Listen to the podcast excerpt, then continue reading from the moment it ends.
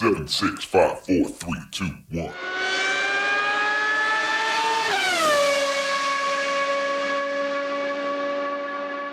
Herzlich willkommen zu Formel 1, dem Podcast mit Christian, einem spanischen Formel 1-Fan. Und mit Frank, einem deutschen Formel 1-Fan. Wir sprechen über Spa 23. Ein etwas nasses Rennen, ein etwas feuchtes Wochenende. Wir haben die Intermediates gesehen. Und am Ende äh, mit einem bekannten Sieger, selbstverständlich. Wir sagen es jetzt in der Eröffnung eines jeden Podcasts bei uns. Natürlich hat Max Verstappen wieder gewonnen, auch wenn er nicht auf Pole gestartet ist. Es war ein Sprintwochenende. Es war zwischendurch ein bisschen durcheinander, es war zwischendurch ein bisschen spannend, aber ja, was soll man sagen? Der Sonntag dann wie gewohnt mit einem gewohnten Sieger. Wie hat es dir gefallen?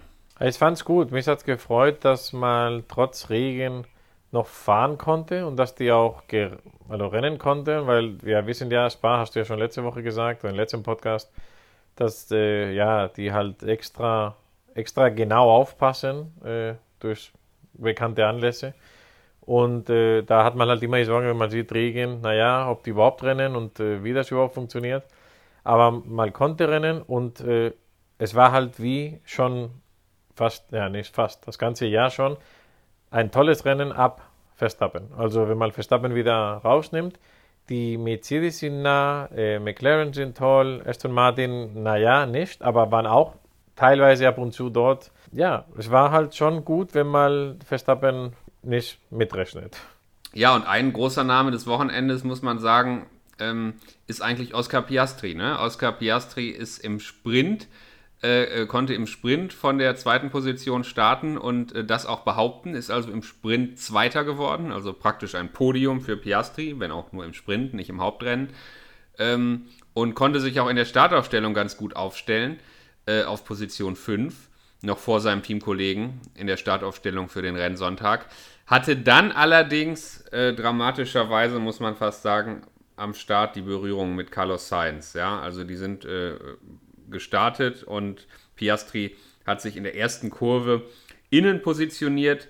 Carlos Sainz ist von außen in die Kurve reingestochen. Es waren drei Autos nebeneinander und ähm, Piastri ging der Platz aus und es kam zur Berührung. Ähm, das Rennen für, für Sainz war damit gelaufen, weil sein Auto schwer beschädigt war und Piastri hat sein Auto in derselben Runde noch abstellen müssen ähm, aufgrund dieses Unfalls. Und damit war es gelaufen. Also Sainz war relativ klar, hat gesagt, naja, das war zwar ein Rennunfall, aber die Schuld liegt trotzdem bei Piastri. Und ähm, so gut wie Piastri am Wochenende aussah, muss man sagen, ich würde da zustimmen, der Startunfall ging schon so ein bisschen mehr auf seine Kappe als auf auf äh, Science Kappe. Ja, also ich weiß nicht, was ich da sagen soll. Ich, ich finde, das war einfach ein Rennunfall. Ich war jetzt nicht, manchmal sieht man ja ganz, ganz klar, dass der sich verbremst hat oder dass er ja einfach da rein wollte, wo er keinen Platz hat. Ja, war vielleicht doch ein bisschen so, aber ja, es waren drei Autos. Es waren ja nicht zwei, wo jetzt der Sainz nicht, nicht die Lücke gelassen hat, die notwendige Mindestlücke Nee, was soll der? Weil wurde auch noch äh, gequetscht von der anderen Seite. Das war halt ein Rennunfall und ich, ich finde, äh, ich hätte da auch nichts gemacht, weißt du, auch nicht bestraft und äh, in diesem Fall finde ich, war es so okay, so wie es gelaufen ist. Ja, wie auch immer man das sehen will, aber diese Ausfälle von Piastri und von Sainz durch den Unfall sollten dann am Rennsonntag tatsächlich auch die einzigen Ausfälle bleiben. Also alle anderen sind ins Ziel gekommen und wer als letzter ins Ziel gekommen ist, ist Nico Hülkenberg da muss man wirklich sagen, äh, der Haas hat mal wieder überhaupt nicht funktioniert. Zwischendurch mit frischen Reifen, das hat man öfter gesehen, mit frischen Reifen sieht der Haas ganz gut aus. Dann frisst er die Reifen viel zu schnell auf und gegen Ende des Stints ähm, sieht er kein Land mehr. Und so war es hier auch wieder. Also selbst Logan Sargent im zweiten Williams war am Ende nur Vorletzter vor Nico Hülkenberg. Also das war wirklich äh, überhaupt keine gute Vorstellung für die Haas. Ja, der und Nico Hülkenberg hat nur Glück, dass er schon bewiesen hat, dass eher nicht das Problem ist, weißt du? Weil wenn du jetzt als Fahrer reinkommst und dann performst du schlecht, oder performst du schlecht, wenn du dann halt immer letzter oder vorletzter bist, äh, dann wäre Mazepin zum Beispiel dann, ja, du bist ein schlechter Fahrer, keine Ahnung. Aber zum Glück für Hülkenberg hat er ja bewiesen, dass er gut fahren kann, auch mit den Haas. Und so ja. Sachen, finde ich, sind ganz klar ein Fehler von Haas gewesen. Und das weiß dann auch Absolut. jeder. Und ich würde jetzt gerne sagen, dass Nico Hülkenberg das ja auch immer wieder im Qualifying bewiesen hat. ähm, weil er immer wieder seinen Teamkollegen im Qualifying geschlagen hat. Aber auch hier hat dieses Mal in Spa das Haas-Team überhaupt nichts hinbekommen. Sie haben ihn regelmäßig zu spät auf die Strecke geschickt, sodass er überhaupt keine schnelle Runde mehr fahren konnte.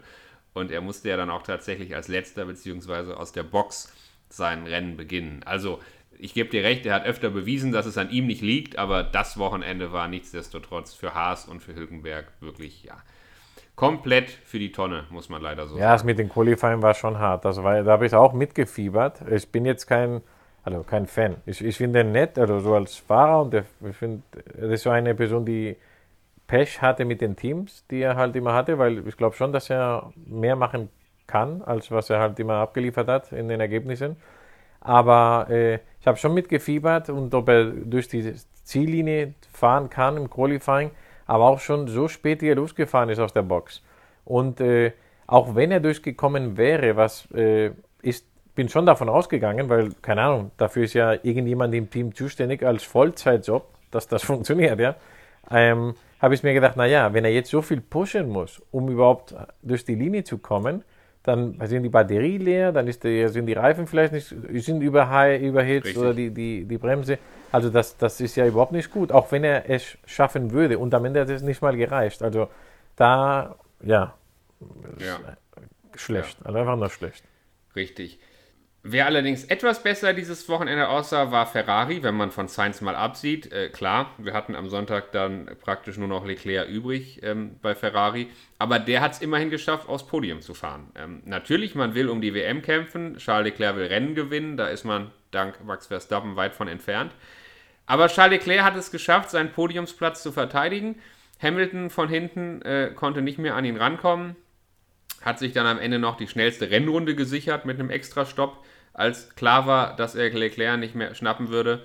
Und äh, ja, diese schnelle Rennrunde mit dem freien Stopp konnte er sich nur deshalb sichern, weil Alonso so viel Rückstand auf ihn hatte. Da ging also auch nicht mehr.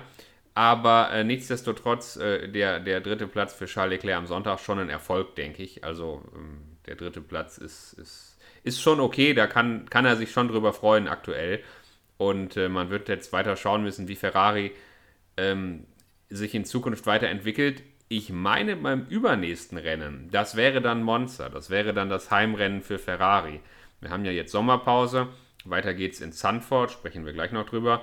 Und das übernächste Rennen in Monza. Und ich meine, da möchte Ferrari ein großes Upgrade-Paket bringen. Also beim Heimrennen in Monza Anfang September, in einem Monat, möchte Ferrari mit einem großen Upgrade äh, wiederkommen. Und dann, dann kann man mal schauen, äh, das, wo wir seit mehreren Folgen, seit mehreren Podcast-Folgen drüber sprechen, ob das wirklich eintritt und ob Ferrari einen merklichen Schritt nach vorne macht. Ich bezweifle es, aber ich, ich würde mich freuen, aber ich bezweifle es. In Spanien ist jetzt auch noch, die Medien sind auch ein bisschen jetzt so nicht so positiv gegenüber Ferrari gestimmt. Äh, In den spanischen Medien ist die Rede von, äh, dass die halt den Leclerc meiner Meinung nach berechtigt äh, bevorzugen. Äh, Dass halt in gewissen Situationen, die wir auch äh, gesehen haben, wo der äh, Sainz hinter Leclerc fährt mit Softreifen, also komplett andere Strategie als Leclerc und eigentlich schneller ist, den die lassen ihn nicht vorbei quasi, die geben halt die, die Order, er bleibt da, er darf nicht überholen und äh, quasi sein Rennen dann kaputt machen, weil er halt mit äh, Softreifen, weißt du, halt äh, schneller stoppen, also er fährt schneller, er muss auch früher stoppen und dann geht es nicht mal gegen den Teamkollegen, sondern er verliert auch eventuell Positionen gegen andere Teams. Und ähm, ich habe auch gelesen, die Nachricht, dass der Leclerc wohl jetzt schon einen drei, zwei oder drei Jahren Vertrag Verlängerung unterschrieben hat oder angeboten bekommen hat. Und dass Ja. Sainz wohl das auch fordert, aber dass Ferrari da erstmal nicht Ja gesagt hat. Und äh, Ja. Die Stimmung in den spanischen Medien ist jetzt nicht so positiv für, gegenüber Ferrari. Ja, aber man muss sagen, äh, Charles Leclerc hat in der Vergangenheit viele Fehler gemacht. Immer wieder Flüchtigkeitsfehler. Wenn man es mal so ein bisschen platt ausdrücken darf, würde ich sagen, er reift noch als Fahrer. Er ist noch nicht ganz auf seinem Champion-Niveau angekommen. Er reift noch als Fahrer. Aber Carlos Sainz hat eben auch Fehler gemacht und ich möchte fast sagen, mehr Fehler. Also in vielen, vielen Situationen sah Carlos Sainz doch noch schlechter aus als Charles Leclerc. Ähm, und wir wissen alle, die Umstände bei Ferrari machen es den Fahrern nicht leicht, die chaotischen Umstände. Aber ähm, ich würde dir recht geben, ich, ich glaube auch, dass äh, ein Charles Leclerc bei Ferrari fester im Sattel sitzt, wenn er es denn möchte. Ähm, das ist ja auch noch die Frage. Und ähm, ich kann schon nachvollziehen, dass ein Carlos Sainz da nicht ganz so fest im Sattel sitzt und dementsprechend auch, dass vielleicht äh, ja, die spanischen Medien, wie du sagst, Ferrari gegenüber aktuell nicht ganz so positiv sind. Also kann ich schon. Ja, kann Ferrari schon mu muss aufpassen. Also Ferrari muss aufpassen, dass denen nicht sowas passiert wie damals mit Alonso und Piastri. weil, weil die setzen jetzt alles auf Leclerc. Wie gesagt, ich verstehe das. Also ich würde, wenn ich nur einen von beiden aussuchen könnte, ganz klar Leclerc aussuchen, obwohl er kein Spanier ist. Also ich finde ihn doch besser. Aber die setzen alles auf Leclerc. Die, ich will nicht sagen, dass, dass die nicht sein, Sainz dann quasi als zweiter Fahrer behandeln, sondern auch noch schlechter behandeln mit den Verträgen, wahrscheinlich auch weniger Geld und so weiter und so weiter. Und dass dann die Situation passieren kann, wie bei Fernando Alonso und, und Piastri, dass auf einmal ein Leclerc sagt, du, ich wechsle jetzt zu Mercedes, Red Bull, was auch immer, auf einmal, ja, und der Sainz auch schon die Schnauze voll hat und woanders hin ist und auf einmal steht eine Scuderia Ferrari ohne Fahrer da. Also, das kann passieren. Naja, also dass eine Scuderia Ferrari ohne Fahrer da steht, äh, das wäre doch sehr überraschend. Aber ja, die Frage ist natürlich ähm, in der aktuellen Situation, Ferrari ist für viele ein Traumteam, aber ähm, ist es ein Traumteam, zu dem man in der Realität dann auch wirklich wechseln möchte, so wie sich es im Moment gestaltet? Äh, ja, das ist, ist tatsächlich eine Frage. Ähm, und das, äh, ja, das Traumteam kann eben auch zum Albtraumteam werden für so manche Fahrer. Und klar, wenn wir über Fahrerwechsel reden, dann müssen wir natürlich auch über Red Bull reden. Sergio Perez hat sich etwas gefangen, ja, also manche Leute sagen, er hat Anfang der Saison vom WM-Titel geträumt, nach seinen zwei Siegen zu Saisonbeginn vom WM-Titel geträumt. Und äh, daraufhin ist er völlig eingebrochen in seiner Performance. Und manche Leute sagen, naja, jetzt hat er den WM-Titel abgehakt, jetzt hat er den WM-Titel vergessen und jetzt kann er wieder souverän und sauber auf seinem Niveau performen und wird dann eben verlässlich Zweiter hinter Max Verstappen. Das hat er geschafft dieses Wochenende. Damit für Red Bull völlig zufriedenstellendes Ergebnis, Doppelsieg. Aber dass Max Verstappen mit 22 Sekunden Vorsprung auf Sergio Perez gewinnt, sogar noch einen freien Boxenstopp wieder rausgefahren hat, nachdem er äh, in die Startaufstellung am Sonntag nur von Position 6 ins Rennen gehen konnte, nach seiner Strafe wegen des Getriebewechsels. Also von P6 ins Rennen gehen und mit 22 Sekunden Vorsprung gewinnen auf Sergio Perez, der ein blitzsauberes Rennen hatte, aber überhaupt keine Chance hat. Also ich meine, ein Sergio Perez gewinnt den Start in der ersten Runde gegen Charles Leclerc, ist Erster in der ersten Runde und verliert am Ende mit 22 Sekunden Rückstand auf seinen Teamkollegen Max Verstappen. Was ist da los? Also ich möchte wirklich wissen, sind es die gleichen Autos oder nicht? Fahren sie in den gleichen Autos oder ist da doch ein Unterschied? Also was ist da los? Die Frage ist, ist der Perez schlecht oder ist der Verstappen so extrem gut? Also weil ich, die Frage ist die, weil wir haben ja gesehen, oder wahrscheinlich ist es auch äh, eine Mischung von beides, ja, dass, äh, der, dass der Perez auch ein Hamilton aufhalten konnte, aufhalten konnte im Jahr, es war 2019, 20, da, da wo es halt so knapp wurde, ja. Und, und das war, wo der Mercedes nicht, nicht schwächer war als der Red Bull, ja. Und da hat ein Zweitfahrer wie Perez den Hamilton aufhalten können. Das heißt, er kann theoretisch. Ja? Die Frage ist, kann er nur manchmal und nicht immer? Oder ist der Verstappen einfach nur so gut, dass alle neben ihm halt schlecht aussehen? Das ist die Frage. Ja, wir haben schon öfter darüber gesprochen. Das ganze Team ist natürlich voll auf Max Verstappen eingestellt. Ja, die Rennen sind, wenn man sich nur auf den Sieger konzentriert, dann sind die Rennen momentan langweilig. Aber diese Dominanz von Max Verstappen momentan einfach nur zu beobachten, äh, zuzuschauen, wie er danach Belieben äh, alle abräumt. Das ist schon wieder auch ein ganz eigener Reiz beim, beim Zuschauen der Rennen. Also du und der Funk und der Funkspruch dieses ja. Wochenende war doch auch geil, oder? Mit dem ja. Renningenieur. Ja, das ist wieder ein ganz eigenes Thema, seine Funksprüche mit dem Renningenieur. Ne? Aber das war doch geil, oder? Der, der Renningenieur, das war jetzt kein netter, lustiger, so ein bisschen Zwinker, Zwinker. Es war schon so ein bisschen, mach jetzt, was ich sage, wir sehen hier die Daten und wir sorgen da, dass das Auto alles super performt und du machst das jetzt bitte und fertig, ja. Und wir dann auch noch ganz patzig antwortet und ihn auch noch, äh, ja, quasi, ich weiß nicht, wie ich sagen, verarscht ist nicht das Wort, aber quasi schon ein bisschen herausfordert und sagt, ich bin hier, ich mache, was ich will, ich bin der Beste und äh, Ja. ja. Eine Arroganz, eine eigentlich äh, sehr, sehr überhebliche, unsympathische Arroganz, die ein Max Verstappen sich aber zurzeit leisten kann, würde ich mal so sagen. Ja, also ist so. Also das ist eigentlich eine unsympathische Sache. Wenn, wenn das ernst gemeint ist, weil manchmal denke ich, naja, vielleicht ist das so ein Witz zwischen den beiden, weil auch, auch die Art, wie er es sagt, es ist Sarkasmus, ironisch, ironisch, Ja. aber ja, ich weiß nicht. Also wir reden hier von Leuten, ich meine, ein Ingenieur, der da bei Red Bull arbeitet, gerade bei den Top-Teams, das sind ja keine äh, gerade Studenten, die gerade aus der Uni raus sind. Das sind äh, Top-Profis, die Besten von, von der Motorwelt, können sehr viel, sind sehr schlau und äh, haben sich das hart erkämpft. Und um da zu sein, musst du sehr, sehr gut sein und äh, erfolgreich. Da musst du doch ertragen können, dass ein Halbwüchsiger, äh, der quasi, also einer, der fast nicht lesen und schreiben kann, es geht jetzt gegen Verstappen, es geht jetzt generell für die Fahrer, ja, die vielleicht nicht mal in die Schule gegangen sind, dass der noch, äh, de, ja, dass die, dass die auch noch hier anfangen, dich zu behandeln, als ob du dumm wärst, ja. Aber ja, wie du gesagt hast, Verstappen leistet halt immer zurzeit äh, top. Also da kann, er kann sich das leisten, weil er genau weiß, keiner, kein anderer wird das so machen und er bringt die Erfolge, die das Team will. Und da muss halt jeder, ein, ein Perez, ein Renningenieur, ist vage sogar zu sagen, ein Christian Horner, äh, einstecken, schlucken und weitermachen.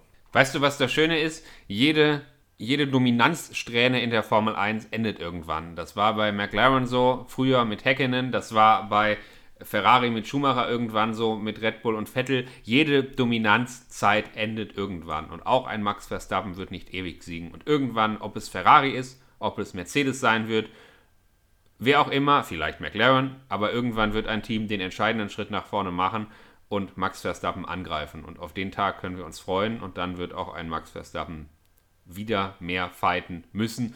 Und äh, dann wird man sehen, ob er sich diese Arroganz immer noch leisten kann. Und ähm, ja, darauf, darauf können wir nur warten, aber bis dahin haben wir trotzdem, glaube ich, noch einige spannende Rennen vor uns. Und wie gesagt, äh, auch wenn klar ist, dass am Ende Max Verstappen oben steht, äh, die Rennen sind vielleicht gerade deshalb manchmal auch umso spannender zuzusehen. Ja, ich bin gespannt, wie die Entwicklung jetzt äh, bei Aston Martin, ob eine Entwicklung stattfindet. Die haben jetzt gesagt, nach der Sommerpause soll wieder was passieren. Ähm, in den spanischen Medien konnte man auch äh, viel Zeug lesen. Also es soll wohl in Kanada angefangen haben, äh, das schief zu gehen, weil wohl die Ergebnisse dort nicht schlecht waren. Und, und also die haben wohl da irgendwas geändert, aber die Ergebnisse waren halt nicht schlecht. Und dann, das hat sie wohl ins, äh, ja, ins Trübe gebracht, wenn ich mal so sagen kann. Also quasi, das war dann zwar keine richtig gute Entwicklung, aber das haben die halt nicht gemerkt. Und äh, ab da ging alles schlimm.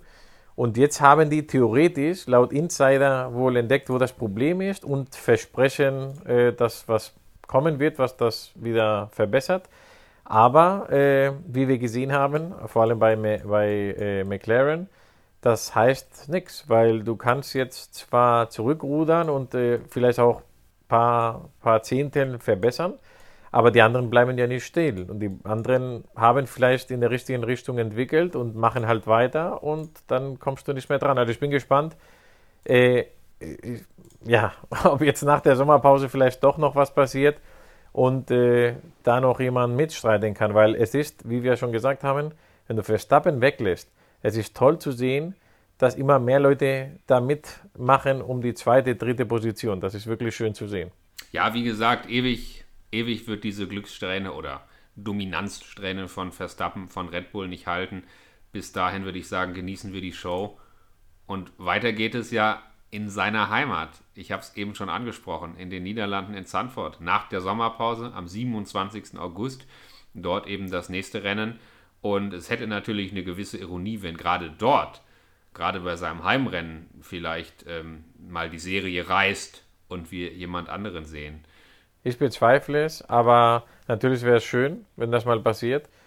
Und äh, ansonsten würde ich äh, trotzdem sagen, es ist spannend äh, nach ihm. Also ich, ich habe jetzt gelernt, äh, gezwungenermaßen das Rennen oder die Rennen generell zu genießen, ohne einfach nur genervt zu sein, weil jetzt Verstappen sowieso schon eine Runde vor den zweiten schon fährt. Ja, also der wird gar nicht mehr eingeblendet, auch von der Regie nicht mehr. Also schlecht für deren äh, äh, Werbesponsoren und so.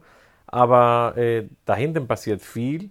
Und ich habe jetzt gelernt, wirklich Spaß zu haben und, und äh, die anderen zu verfolgen, was da passiert. Und auch Ja. die Formel 1 merkt das und äh, die zeigen auch viel mehr als den ersten, weißt du? Die zeigen halt, Ja. wo spannend ist und äh, Richtig. Und da immer mehr Leute ich dir- mitmachen.